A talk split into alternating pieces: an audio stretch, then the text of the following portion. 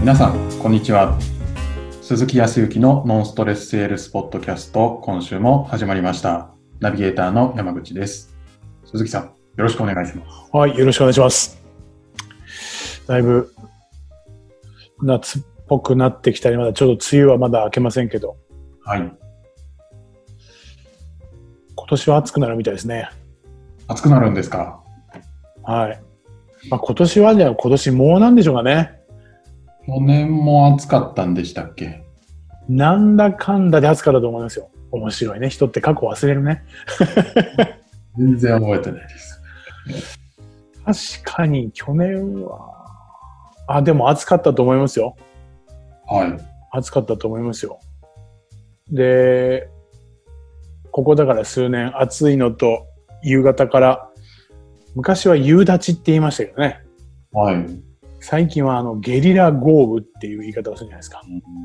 ちょっとレベルが上がってる感じです。 そうでしょなんか。で、その雨の強さもね、なんかこう、前と違って、はい、それこそ雨宿りするとかのレベルじゃないような。。はい。はいまあこれ笑い事じゃなくてね、去年は被害とかも出てたから、また被害等々が出ないようにね、うん、なっていただければと思いますけど。はい。あのまあ、本当にずっと沖縄にいて、まあ、ちょこっと東京に帰ったりということをしておりますが、はい、もうこう6月も後半になりまして、えっ、ー、と、一旦他他府県のこう行ったり来たりも、はい、ね、OK ということになりましたんで、はい、こちらの方のやっぱ飲食だとか接客、接遇系ですね、かなりみんな準備万端気持ちが入ってるような感じになりましてなるほどえっ、ー、と交通量も増えてきましたしそうなんですねはいで飛行機も今のところ結構便数とか少なかったのがだんだんこう6月のこの末から7月にかけてからだんだんこう上がってくるような感じはい、はい、でねちょこちょこと都心の方というか東京の方とか、はい、大阪の方もいらっしゃる方たち見かけますね。うん、なるほど。それはなんかお仕事とかでお会いしたりとかっていうことなんですか実はですね、はい、いや最近、あのー、ちょうどこのコロナがある程度収まってきてる時に、はい、えっ、ー、とまあ普段まあ、このポッドキャストでも以前お話をしたんですけど、なかなか今まで会えなかった部分で、今、まさにこう会えるような状況になってきたので、はい、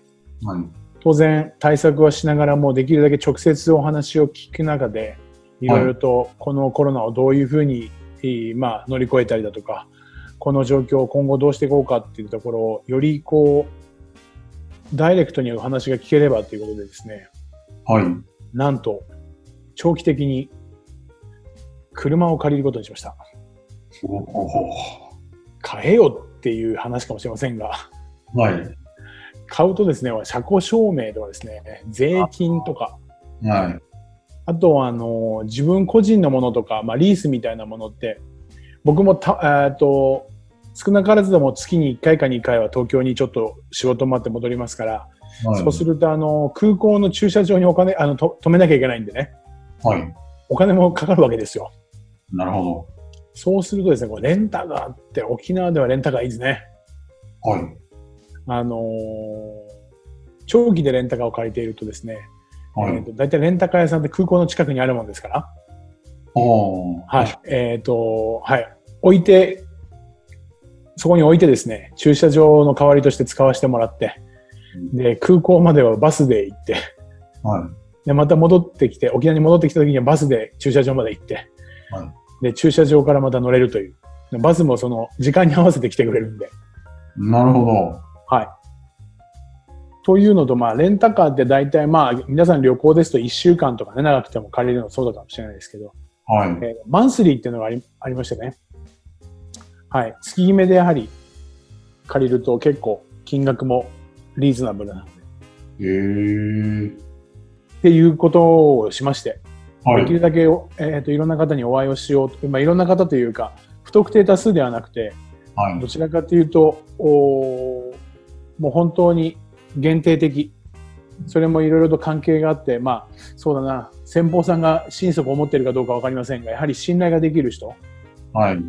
ですから、あまり大きくではなく、小さくですけど、ちゃんとつながりをきちんと強化しようと思って、まあ、車を借りたので。なるほど。で、この前ちょっと、お週末、観光地も観光地の方にちょっとこう行った時に、はいえー、全国どこにでもありますけどね、道の駅っていうところに週末寄ったらですね、はい。すんごい人でした。なるほど。駐車場結構大きいんですよ。駐車場大きいんですけど、もう入れませんでした。えー、ただ、うんと、いわゆる本州の方から来てる方とか観光で、えーと、と来られてる方ってレンタカーなので、レンタカーはね、2割ぐらいかな。うんほとんどが地元の、やはり沖縄のナンバーでしたけど、うん、これはもう推測するに、えっ、ー、と、いわゆる本州からの観光客が来る前に、はい、 えー、自分たちで楽しんでおこうみたいな方たちが多いんじゃないかなと思って。おかなりですね、えっ、ー、と、賑やかでしたよ。うん。なんか、いい、いいのか、ちょっと手放しで、あ、いいですねって感じにはなかなか、ちょっと心配もありますけど。そうですね。まあ、うん、経済的な側面で見たら、やっぱりお金の流れがないとね。そうですよね。はい。と思いますけど、まあ、だからここで気緩めすぎてもいけないかなというふうには思いますけど、はい、まあ、行ったところと言いますか、いるところが観光地ですから、やはりこう皆さんの笑顔だとかね、楽しんでる家族の風景を見るのは、和むわけで、はいですから逆にその時に思ったのはこの状況を保つためにどうこう準備したらいいかとかどう対策するのかっていう考え方だなと思いましたね。うん何でもかんでもうつらないようにとかこんなことしちゃだめとかっていう、まあ、当然それ必要なんですけど、はい、それ以上にやっぱりこのやっぱり笑顔とかこの要はお客さんの満足した顔とかっていうことをこう見れるためにどうしていくかみたいな方がよりいいアイディア浮かぶんじゃないかなはい。そんなところを感じてましたけど。はい。ぜひ、えっ、ー、と、皆さんも。結構ね、えっ、ー、と、7月、6月の末から7月にかけてですね。はい。えっ、と、沖縄の方に行きますっていう連絡をいただいている方もいますんで。はい。まあ、なかなか直接会うことは難しいかもしれませんけど、会っていきたいなというふうには思ってますよ。、なるほど。はいいいぜひ、山口さんも。また行きたいんですけど、忙しいですからね。そうなんです。ただ、場所はどこでも大体仕事できるんで。ああ、さすが。動いていこうかなと思ってます、ね。本当に事務所から出ないので、出ないっていうか、地元、事務所周辺しかいないので。ああ、そうね。あえて遠出をしてしまって、ね、あの、仕事機材を持って、。はい移動しちゃうっていう、すると。今ね、あのー、話長くなっちゃいますけど、うんと、こちらの方も民泊とかホテルとか、はい、えー、貸別荘のようなレジデンシャルとかっていう、まあ、結構長期滞在型のホテルを一部、う、は、ん、い、といわゆるオンラインでつなげるような施設に変えちゃおうっていう試みをいくつかの地域が始めてたりとかします。はい、なもも変な話ですけどうんと沖縄営業所を作りませんかみたいな。いわゆるリモートワーク専用の宿泊施設みたいな。なるほ。ど。はいいいですね。登記上だけ山口さん東京に置いといてですね。はい。実態的にはこっちの方でっていうこともありますからね。それいいですね。はい。結構そういう問い合わせもあるみたいですよ。うん。従業員が働きやすい環境を作るとなると。とか。はい。はい、でね、求人も沖縄ですから結構あったりとかするみたいですよ。なるほど。まあね、いろいろと皆さん本当に考えられて、次の手、次の手っていうふうにね、こう、お仕事を展開されてらっしゃるんで、すごいなと思いますね。ねえ。まあ、そんな中で今日どんなお話をっていうふうに思ったんですけど、はい、あのー、いろいろと皆さんも少しずつ営業っていう、いわゆる行動することがね、増えてはきているとは思うんで、えー通常通り戻ってますっていうのも、この前もちょっとお話聞いたりとかしましたけど、はい。結構いろいろと、なんていうんですかね、えっ、と、今まではもう完全にシャットアウトですから、どちらかというと、次どうしていくのとかっていうふうにこう考えられて、で、今、その考えをもとに行動されていらっしゃる方も多いと思うんですけど、はい。こう、その考え通りね、言ってよ、良いければまずはいいんですけど、はい。やっぱり行ったら断られたとか、あったら話聞いてくれなかったとか、うん。まあ、昔ね、僕もよく言われましたけど、営業は断られるのが仕事だみたいなね。 はい。ありますよね。まあ、いつの世の中も、その、やはりお客さんの求めているものと、こちらが提供したいものとの差があれば当然のことながら断られるでしょうし、はい。で、仮にお客様が、まあ、潜在的にっていうか、根っこではね、本当は求めているであろうものも、なかなかそこに気づけなくて、そのやっぱり営業を受けているという行為だけで断るっていうね、うん。いろいろとその、おー断り方とか断る内、えー断る内容とかもあると思いますが、はい。どうですか、やっぱり。断られた時に山口さん、どまずはどういう感情ですか、どういう感情あの、最近は大してそこに感情は動かなくなったんですけど、もう、あの、昔は本当断られたらすごいショックでしたね。悲しいというか。そうですね。あれ、なんで悲しくなるんでしょうあ僕も悲しかったというか、もう、あの、なんていうかな、えっ、と、ま、漫画で言うと、あの、悲壮感というか、うんと、そうだな、皆さんご存知かな、あの、ちびまる子ちゃんとかで言ったら、なんか、縦にさーっとか入るような、あんな感覚は確かにありましたけどね。そうですね。なんか、なんでしょうね。買って欲しかったんだと思うんですけど。そうですね。はまあ、一つはこっちの欲求が満たされなかったっていう部分で、はい残念っていうのはあるんでしょうけど。だから僕、僕の、あ僕の場合はどちらかっていうとその、そう、自分の欲求が満たされなかったんだけど、何よりも、そう、なんか否定されたこと、あー欲求を満たすとか、まあ契約してもらうとか、買ってもらうとかいうよりかは、否定されたことっていうことに、まあ、これもよく言う話かもしれないですけど、人格を否定された。はい。変な話、そのものが必要ないんですよっていうふうに言ってるにもかかわらず、なんはか、鈴木はもういらないみたいに言われてるような感覚。はい、そんな風に捉えちゃいますよね。そうですね。で、まあ、今日どんな話かっていうと、まあ、確かに皆さんそういう状況もああると思います。はい、ただ、その、それがやっぱり2回、3回、4回、5回ってやっぱり続くと、はい、先ほどの僕じゃないですけど、人格否定、人格否定、人格否定って3回もされたらですね、はい、はもうダメだってなっちゃうような気がするんですよね。なっちゃいますよね。は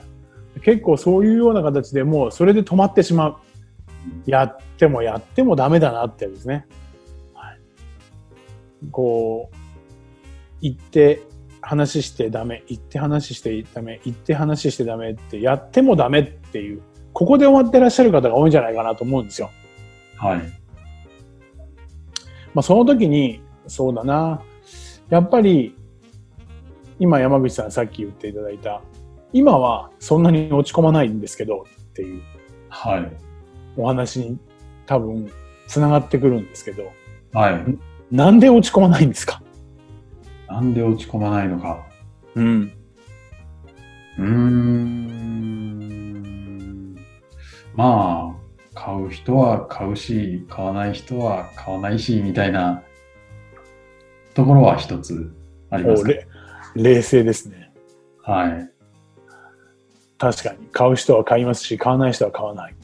はい。その次に何か考えることとかって何かありますそうなった時。本当に買わない人だったのかどうかはすごい考えるんですけど、うん。なんかもしかしたら買う、買うべきというか、本当は買いたかった人が、こちらの何かミスで買わないっていう判断をさせちゃったということはないかなっていうのは、結構入念に考えますね。なるほど。はいそのうちの、そうだな、えっ、と、じゃあ何か、山口さん側に何かこう、まあミスというか、こう、はいちょっと、やれることをやらなかったりとか、はい。することがあることが見つかったらどう、どうですそれが見つかったら、じゃあ次はそれをどういうふうに改善しようって、まあ、考える材料が見つかったという捉え方をして、して。まあ、改善をしていくっていう感じですかね。なるほど。改善を、あすいませんね、何度も聞いて、 質問型なんで、みたいな感じありますが。じゃあ改善したら山口さんとしては、次どうしようと思います改善したら次、そそのう改善策を持って。そのまた次のお客さんに試してみようというか、改善バージョンでまたお話をしてみようかなと。で、うまくいったらいいなって感じなんですけど。なるほど。ということは、行動はしやすくなるか、しにくくなるか。ちょっと二二選択ですけど、二つ。はい、しやすくなりますね。なるほど。はい。さすがですね。そこを今お聞きになってらっしゃる方も、でも山口さんのようにこうしていくんじゃないか、あの、していったらいいんじゃないかなと思うんですよね。はい。やっぱりダメだってなったら結論が出てしまう、もう結論付けてしまうと、次行動しにくいじゃないですか。うーん。まあ、強いて言えば上司であるとか先輩とかね、周りからお尻をつつかれていかなければいけないような恐怖感とか、いわゆる無知を与えられたりとか、したらまあ行動するでしょうけど、はい。でもそれでもやっぱり失敗し続けるとかってういう、ものすごくネガティブな中に動かなきゃいけないと思いますけど、ん。はい。えーっと、そもそも自分にどういうミスがあったり、まあどういう、あどういう改善点があるんだろう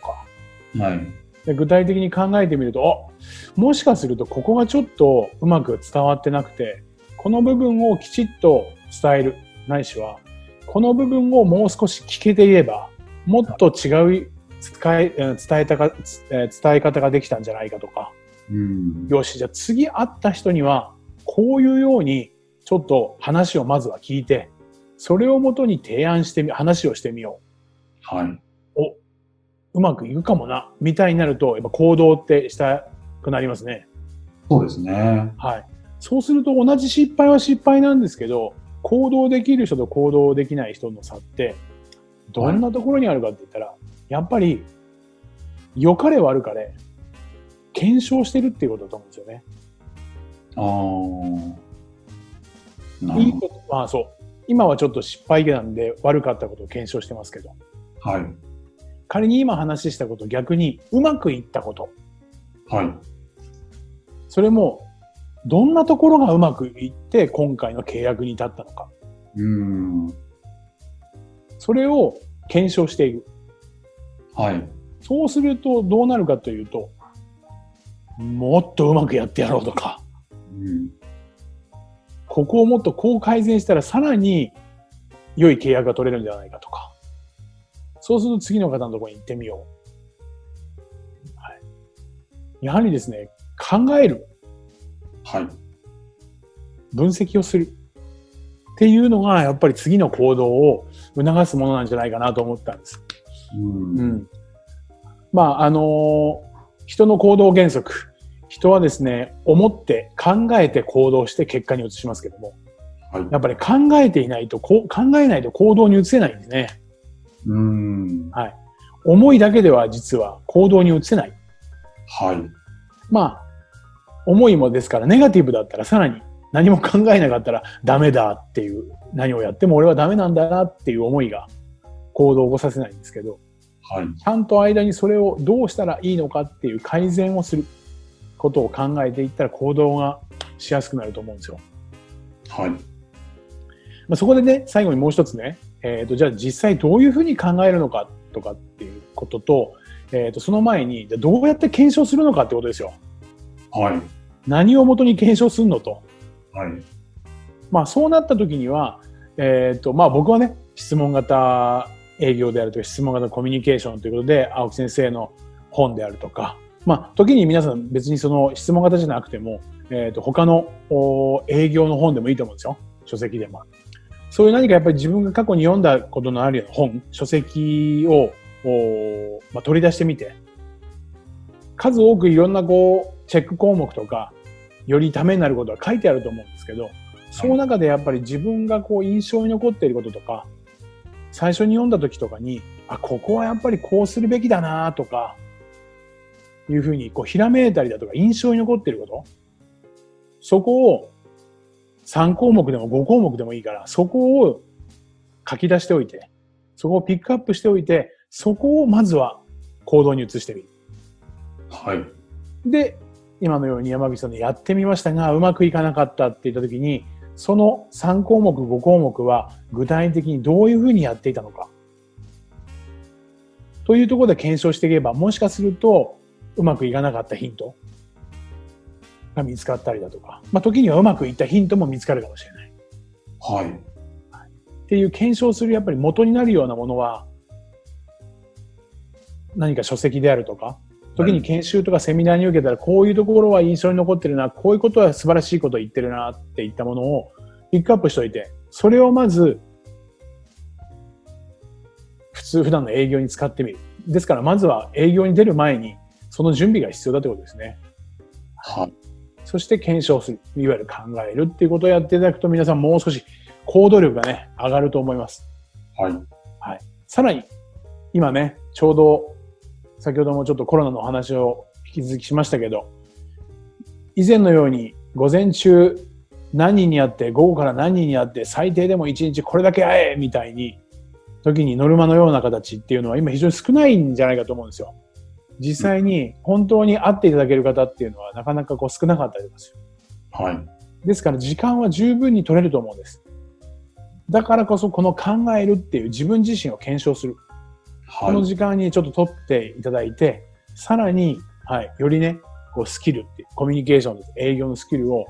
上げていただければなというふうには思うので、ぜひね、ちょっともう少し考えていただければというふうには思います。はいはい。以上でございますよ。はい、ありがとうございます。